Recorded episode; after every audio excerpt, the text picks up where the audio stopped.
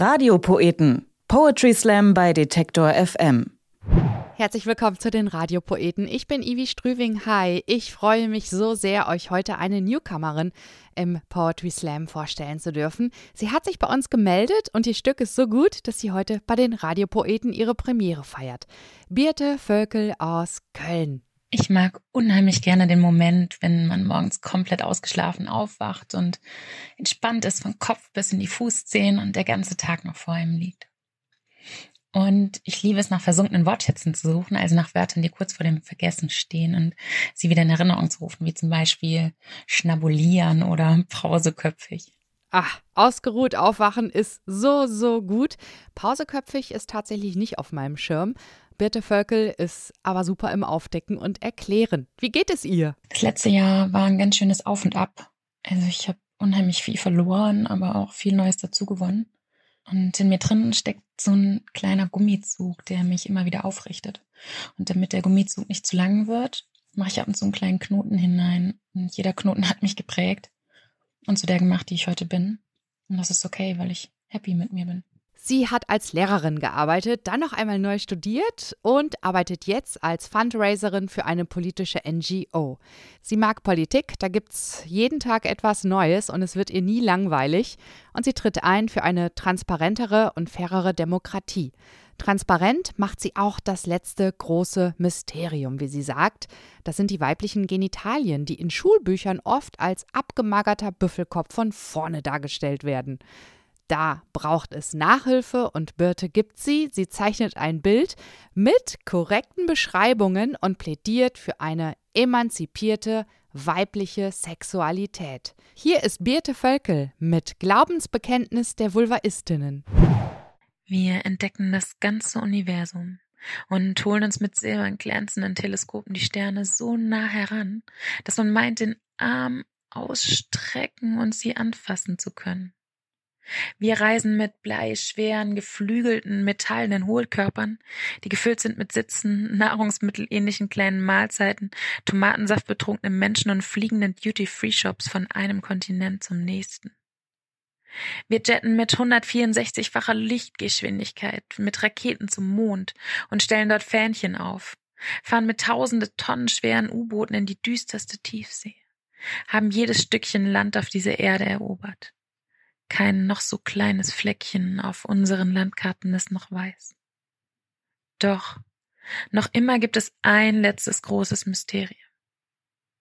Die weiblichen Genitalien. Das hängt eng zusammen mit ihrer Sexualität. Beides ist selbst für die meisten Frauen immer noch terra incognita, also unbekanntes Land. Die meisten Menschen scheitern schon an der korrekten Benennung der weiblichen Genitalien, was einfach auch daran liegt, dass man im Schulunterricht immer nur die inneren weiblichen Organe angeschaut hat, also die Eierstöcke, die Eileiter und die Gebärmutter. Das Bild dazu, das in den ganzen Biobüchern steht, sieht irgendwie aus wie ein abgemagerter Büffelkopf von vorne. Ein langgezogenes Gesicht und die riesigen Hörner sind die Eileiter und die mandelförmigen Eierstöcke sehen aus wie hervorquellende Augen, vor denen du weglaufen willst. Gerade die äußeren weiblichen Geschlechtsorgane, die kennen die meisten gar nicht. Dass Frauen zum Beispiel eine Klitoris-Eichel haben und auch eine Klitoris-Vorhaut. Davon hat kaum schon mal jemand gehört. Als ich den Text geschrieben hatte, hat mein Schreibprogramm die Wörter gar nicht erkannt und rot unterleinert. Als ob es eine fremde Sprache wäre. Unterleinert hat er übrigens auch unterleinert. Die Klitoris geht im Unterkörper weiter und hat Schenkel, die im Schnitt elf Zentimeter lang sind. Der männliche Penis ist im Schnitt nur neun Zentimeter lang. Mehr will ich dazu jetzt gar nicht sagen.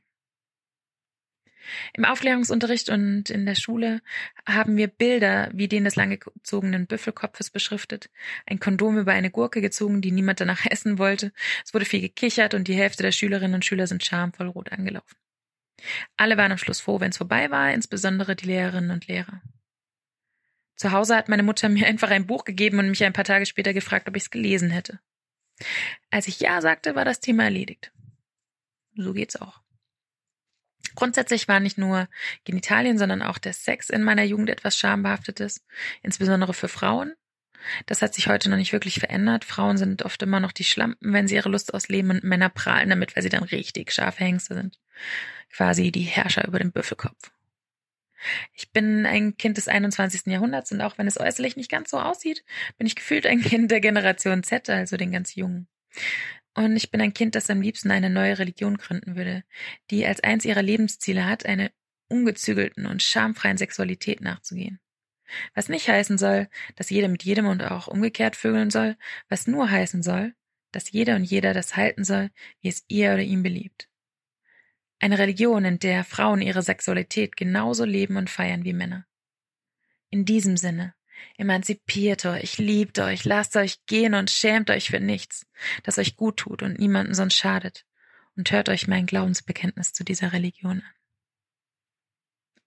Ich glaube an meine Klitoris, die Mutter, die Allmächtige, die Schöpferin der Erregung und der Lust, an Vulva Christus, die Gesalbte, ihre eingeborene Tochter, meine Herren, die mich den Heiligen Geist empfangen lässt, geboren von meiner wenig jungfräulichen Mutter, gelitten unter meinen ersten sehr unerfahrenen Freunden, gereizt, tausendmal gefühlt, fast gestorben und unter der Lust begraben, hinabgestiegen in das dunkelste Reich des Verlangens, beim dritten Male fast explodiert und auferstanden, aufgefahren, in den siebten, den achten, den neunten und alle darüber liegenden Himmel. Sie sitzt zur Rechten der Klitoris der allmächtigen Mutter. Von dort wird sie über dich kommen, zu richten die sich Lahmenden und die Lustlosen innerlich Toten. Ich glaube an den heiligen, sich für nichts schämenden Geist meiner, meinen heiligen, unperfekt perfekten Körper, die Gemeinschaft der lieben Liebenden, das Begehen der Sünden, die Auferstehung der sich emanzipierenden weiblichen Sexualität und das ewige Lieben. Amen.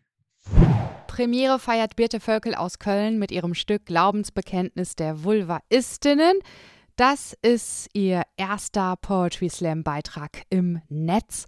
Und wollt ihr mehr Schambefreiung in Sachen Weiblichkeit und Sexualität, dann checkt die Slam-Poetin Agnes Meyer aus. Sie hat in der fünften Staffel ihr Stück Schamgefühl performt.